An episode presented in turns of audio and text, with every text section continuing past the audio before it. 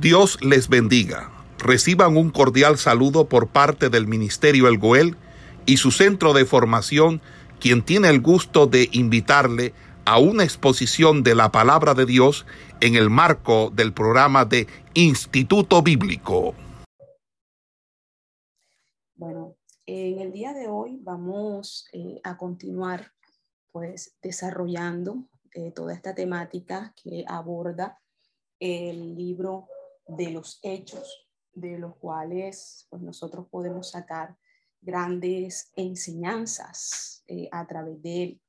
Continuando pues con el tema que venimos desarrollando, la clase pasada hablábamos con respecto a Pedro y hoy vamos a seguir viendo pues algunos eh, aspectos que nos sigue narrando el libro de los hechos con respecto a él. Entonces, mire lo siguiente. En numerosos lugares, eh, a través de hechos, Lucas nos ofrece eh, pocos detalles de los relatos históricos que él registra en este libro. Pero con respecto al caso o, lo que nosotros eh, hablábamos la clase pasada, que era el caso de Cornelio, vemos cómo él, en ese caso específico, da, un eh, da una narrativa más detallada con respecto a este suceso que pasó con este varón. Entonces, mire lo siguiente. Cuando Pedro llega a Jerusalén, los cristianos judíos le exigen, le piden una explicación acerca de su visita a los gentiles. Acuérdense que ahora el problema de los judíos ya no era con los samaritanos, porque ya eso era algo pues que se había solucionado. Ahora la situación se presentaba con los gentiles, que ellos hiciesen parte de la iglesia. Entonces, al ellos enterarse de esa visita de Pedro a donde Cornelio, y la, eh, la iglesia en Jerusalén se entera, cuando él llega, le piden explicaciones de qué es lo que había ocurrido, qué fue lo que pasó. Entonces, Pedro tiene que informar a la iglesia de Jerusalén que Dios mismo ha abierto el camino, había abierto el camino para que los gentiles llegasen a ser miembro de la iglesia, esa parte de ella. Era Dios mismo quien estaba haciendo todo esto. Entonces, mire, cuando los samaritanos entraron o comenzaron a ser parte de la iglesia, los cristianos judíos en Jerusalén no pusieron objeción alguna, los, los aceptaron. Pero ahora, en el caso de los gentiles que se vuelven a Cristo, que se estaban convirtiendo a Cristo por medio de la fe, estaban encontrando una oposición eh, de parte de los judíos porque no los querían, no querían que ellos hiciesen parte de la iglesia. Pero Pedro tiene que decir a la iglesia de Jerusalén que Dios los había aceptado, que era Dios quien estaba haciendo eh, este movimiento o este mover, que estos hombres se estaban convirtiendo. Entonces, ¿cómo ellos lo iban a rechazar? ¿Cómo los iban a, poner a un lado si era Dios mismo quien estaba obrando y haciendo las cosas? Entonces, mire, los cristianos, pues, que se encontraban, pues los judíos que se encontraban en Jerusalén, comenzaron a exigir o a pedir explicaciones de por qué él había ido eh, a la casa de Cornelio, que por qué él había convivido eh, con esos gentiles allí, había pasado unos días, cómo era posible que él hubiese entrado a esa casa o se hubiese sentado a compartir con ellos por algún tiempo, o sea, cómo era posible que él hubiese hecho eso. Entonces, comenzaron a exigirle explicaciones a Pedro. Pero es que pasaba algo y era que la iglesia se estaba expandiendo. Y ya no solamente eran los judíos, y ya no solamente eran los samaritanos, sino que también muchos gentiles se estaban convirtiendo porque debido a que las buenas nuevas, la palabra de Dios, estaba siendo predicada en muchos lugares, en otros sitios. Muchos estaban eh, siendo alcanzados por ello y se estaban arrepintiendo y se estaban convirtiendo. Pero entonces ahora esta situación estaba generando un conflicto. Entonces, mire lo, lo siguiente que vamos eh, a mirar aquí. Luego que Pedro describe su visita a la casa de Cornelio, porque a él le toca eh, comenzar a explicar eh, las cosas para apaciguar los ánimos, porque estaban muy caldeados, estaban muy movidos debido a la visita que él tuvo allá en la casa de Cornelio. Él le toca comenzar a describir, a hablar con respecto a esa visita. Entonces, mire, Cornelio era el primer gentil convertido a la fe cristiana. Pedro hace una mención o hace una referencia con respecto a él, diciendo el hombre, haciendo referencia, claro, a Cornelio, con el propósito de que no hablase del rango o, la posición que Cornelio tenía, porque él tenía una posición militar. Era una persona eh, que tenía un rango, una posición. Pero él hace una mención haciendo referencia a Cornelio como el hombre. Simplemente se refiere a él como el hombre dentro de ese informe que él les está dando a ellos. Y mire lo siguiente, la conclusión a la que llega Pedro respecto a esto que estaba sucediendo, que de hecho era eh, un hecho histórico, es que Dios es soberano en conceder salvación a judíos y a gentiles. Es soberano para hacerlo. Entonces, cuando Dios pone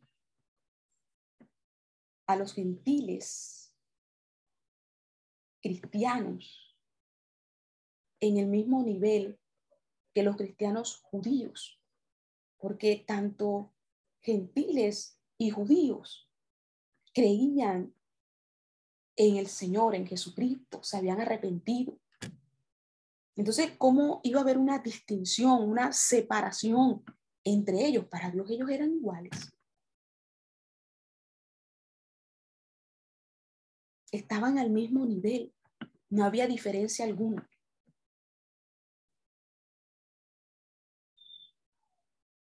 Y de hecho, Pedro no veía una objeción o un impedimento para que ellos hiciesen parte de la iglesia o entraran a la iglesia, hablando de los gentiles. Y es aquí donde surge una pregunta. ¿Qué él hace o qué se hace? ¿Quién soy yo para oponerme a los planes de Dios? ¿Mm? ¿Quién soy yo? Si es Dios quien, quien, lo, quien los está tocando. Esta gente se está convirtiendo a causa de la predicación. Esta gente se está arrepintiendo, está reconociendo a Cristo como su Señor, su Salvador. Entonces, si Dios está haciendo eso, ¿quién soy yo para oponerme a lo que Dios está haciendo en esas vidas?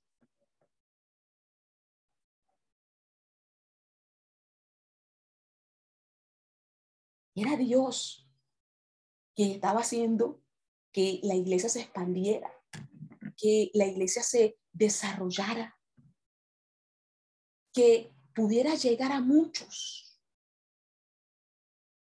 Era Dios quien estaba haciendo todo esto. Entonces, mire, los que escuchaban la explicación que Pedro les daba, quedan satisfechos con esa explicación y no ponen objeciones ni trabas para que ellos entren o hagan parte de la iglesia. Alabando a Dios, los creyentes en Jerusalén determinan entonces que también los gentiles, Dios les había concedido el arrepentimiento. Entonces, la iglesia de Jerusalén acepta a los gentiles sobre la base de que Dios los estaba eh, trayendo al arrepentimiento.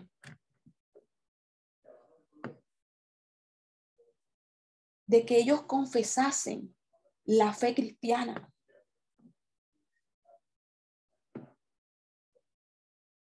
Y eso era algo muy importante y era algo que ellos no podían refutar, no podían pelear con eso. Y si nosotros hemos venido llevando la secuencia de los temas que hemos venido desarrollando dentro de este libro de hechos. Nosotros podemos mirar algo. Y es que en Pentecostés,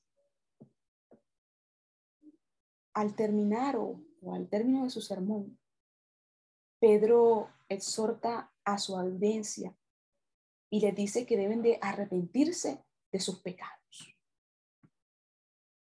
En su sermón en el pórtico de Salomón,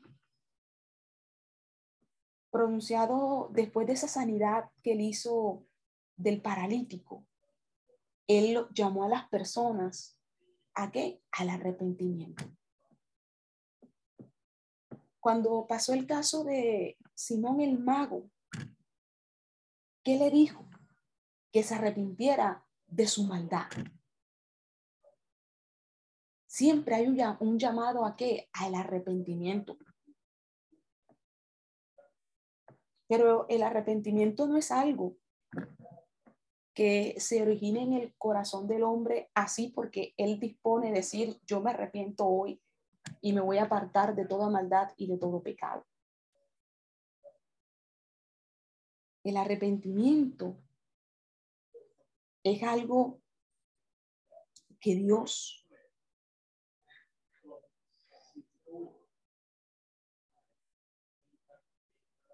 trata con nosotros. Es un don de Dios. Es un confrontarnos Dios con nosotros mismos y el mostrarnos Él la condición en la cual nosotros nos encontramos.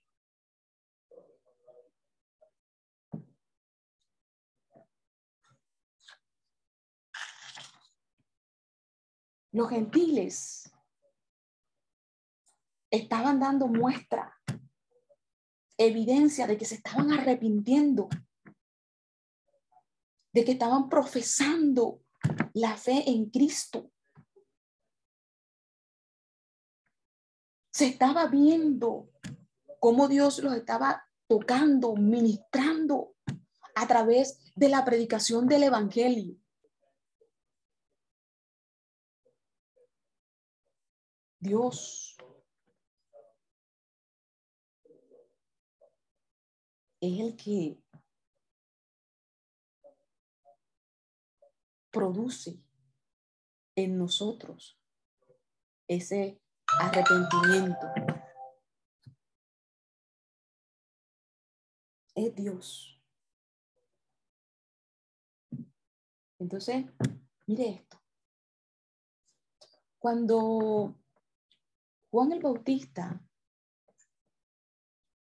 predicó, él hablaba o predicaba con respecto al bautismo de arrepentimiento. Él siempre predicaba con respecto al arrepentimiento, arrepentidos, arrepentidos, convertidos. Y él se tuvo que enfrentar a toda esta jerarquía religiosa de aquel tiempo. Enfrentarse al recolector de impuestos, enfrentarse al soldado que estaba al servicio del imperio romano. Se tuvo que enfrentar a Herodes Antipas, que se había casado con la mujer de su hermano. Y a todos ellos, él los llamó al arrepentimiento. Llamó a los pecadores para que deponieran una vida llena de pecado por una vida dedicada a Dios.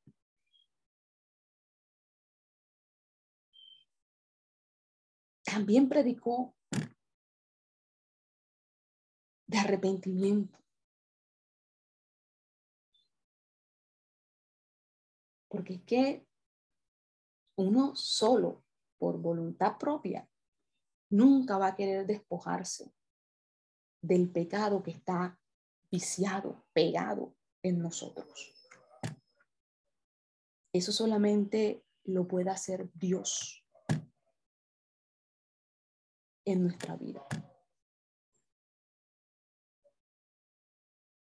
Entonces, mire lo siguiente que vamos nosotros a ir pues eh, mirando eh, allí dentro de lo que estamos pues desarrollando. Y es lo siguiente. Arrepentimiento, arrepentimiento. Hablamos mucho con respecto al arrepentirse, al convertirse. Y no podían negarle la entrada a los gentiles, porque ellos también se estaban convirtiendo. Entonces, mire lo siguiente que vamos eh, a mirar allí, dentro de lo que estamos eh, analizando. Cuando Pedro llega a Jerusalén, a él se le acusa de entrar en casa de gentiles y comer con ellos. Pero Pedro explica extensamente a los miembros de la iglesia en Jerusalén los acontecimientos y cómo ocurrieron, qué fue lo que sucedió. Les habla de su visión en Jope, cuando dice que vio un, un lienzo lleno de animales que bajaba del cielo. Cuando oyó una voz ordenándole que matara y comiera. Y cuando después de oír aquella voz tres veces, vio que aquel lienzo era recogido de nuevo al cielo. Una visión.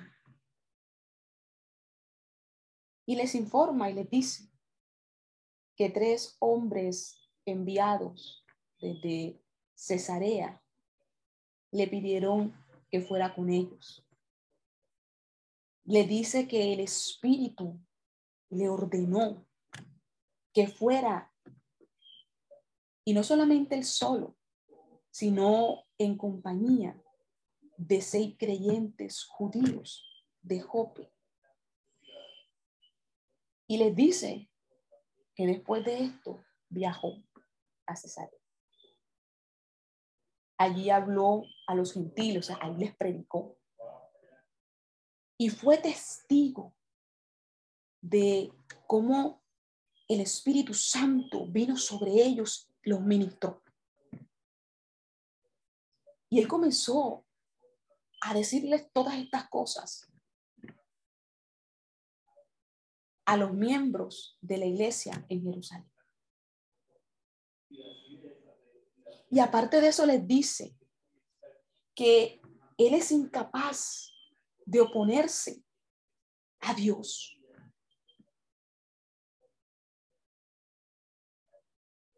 Y con todas estas cosas que él les comienza a informar, les comienza a decir, todos aquellos que le estaban escuchando no tuvieron más objeciones, no tuvieron que recriminarle, no tuvieron que seguir acusándolo, no tuvieron más objeciones, sino que tuvieron que alabar a Dios por lo que le estaba haciendo.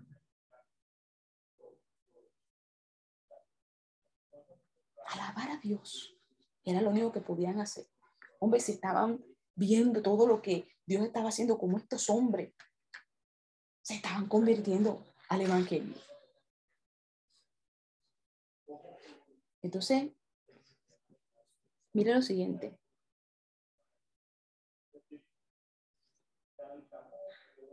Las noticias respecto al crecimiento de la iglesia, porque es que la iglesia comenzó a crecer, mire, de una manera impresionante en Antioquía, Chipre, Fenicia. O sea, la iglesia comenzó a expandirse mucho más allá de Jerusalén. O sea, la iglesia comenzó a crecer. Y todas esas noticias del crecimiento de la iglesia y de todo lo que estaba pasando llegaban a Jerusalén. Y debido a estos a todas esas noticias, a todo lo que estaban diciendo de cómo la iglesia, cómo la gente estaba convirtiendo y todas estas cosas que estaban sucediendo, hacen que la iglesia de Jerusalén, o que estaba en Jerusalén, envíe a Bernabé a Antioquía a ver qué es lo que estaba pasando porque las noticias llegaban, la gente se está convirtiendo, la iglesia está creciendo. Entonces envían a Bernabé, a Antioquía, a ver qué es lo que está pasando. Mira, ven a mirar a ver qué está pasando allá. Entonces, cuando él llega, mire esto, cuando él llega, se regocija por ver la manifestación de qué? De la gracia de Dios lo que yo les decía ahorita, el arrepentimiento, el que la gente se convierta, el que la gente eh, profese la fe cristiana, no es algo que surja de uno mismo, es algo que Dios obra en nosotros por su gracia, por su misericordia. Y como estaban llegando tantas noticias de tantos lugares, de todo lo que estaba pasando, envían un mensajero a alguien que vaya a mirar allá. Y lo primero que esa persona ve cuando llega es cómo la gente se estaba convirtiendo, esa manifestación gloriosa. Entonces, ¿qué podía decir la iglesia de Jerusalén? ¿Qué pero, qué traba podía decir la iglesia en Jerusalén con respecto a que los gentiles hiciesen parte de la iglesia.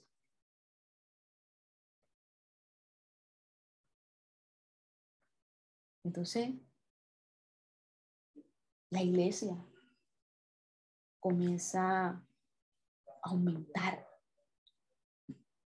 a crecer.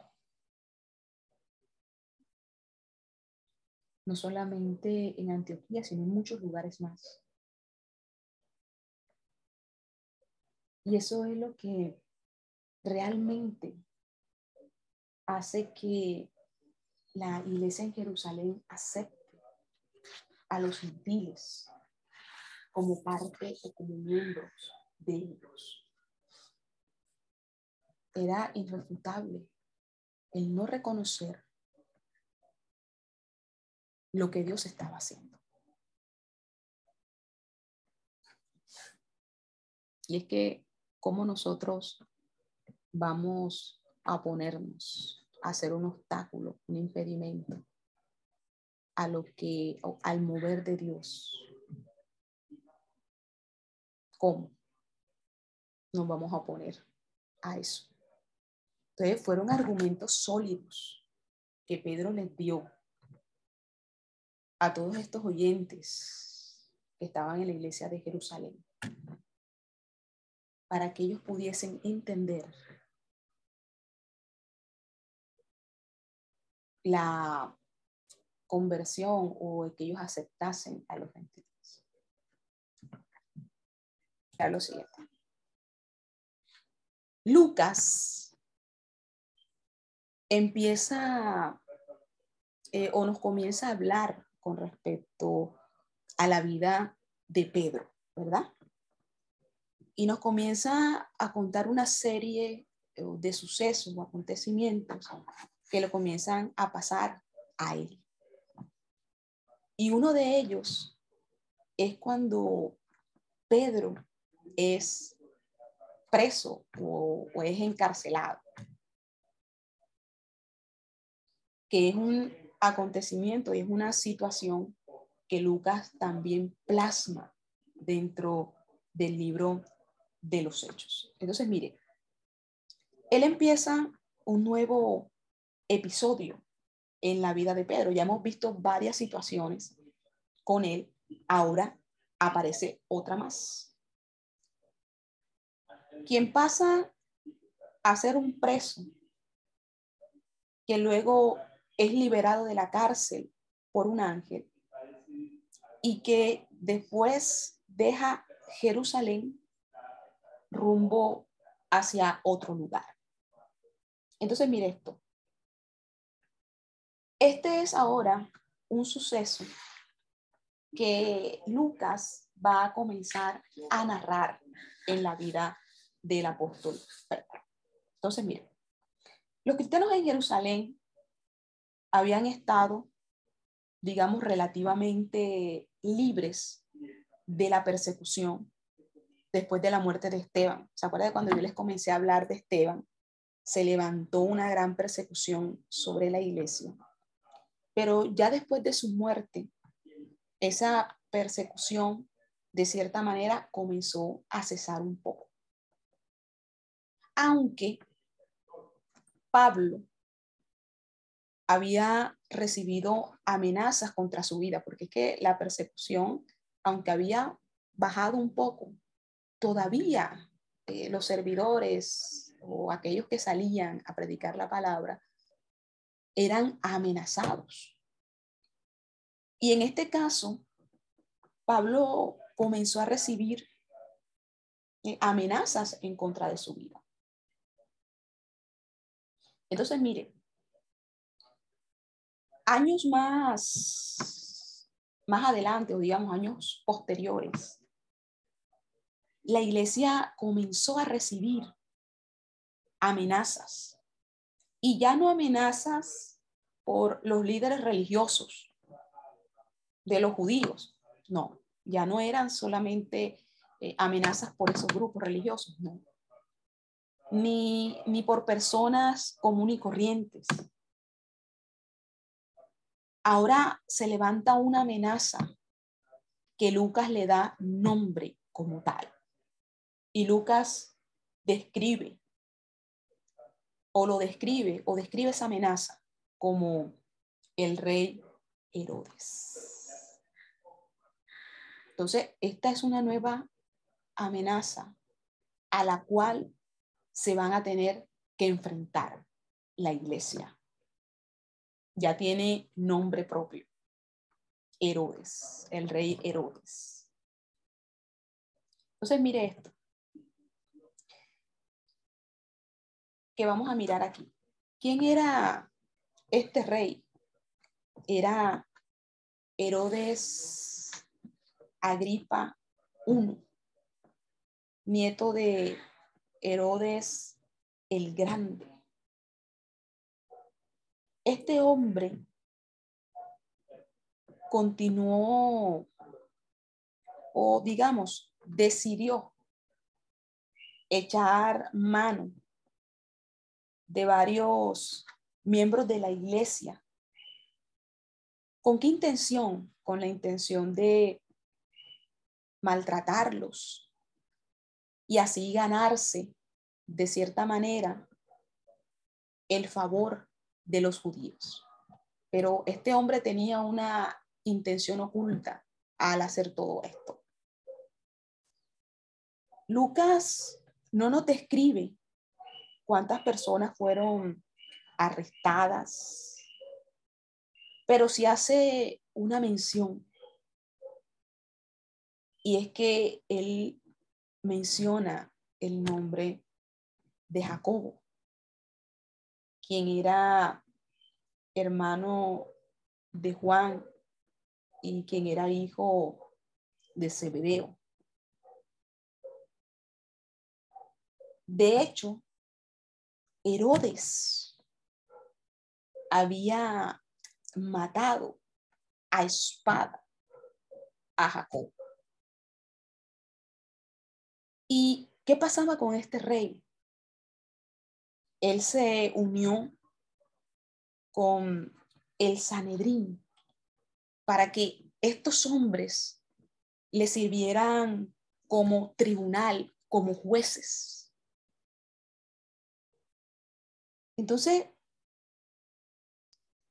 vemos cómo se levanta una nueva amenaza y una nueva persecución sobre la iglesia.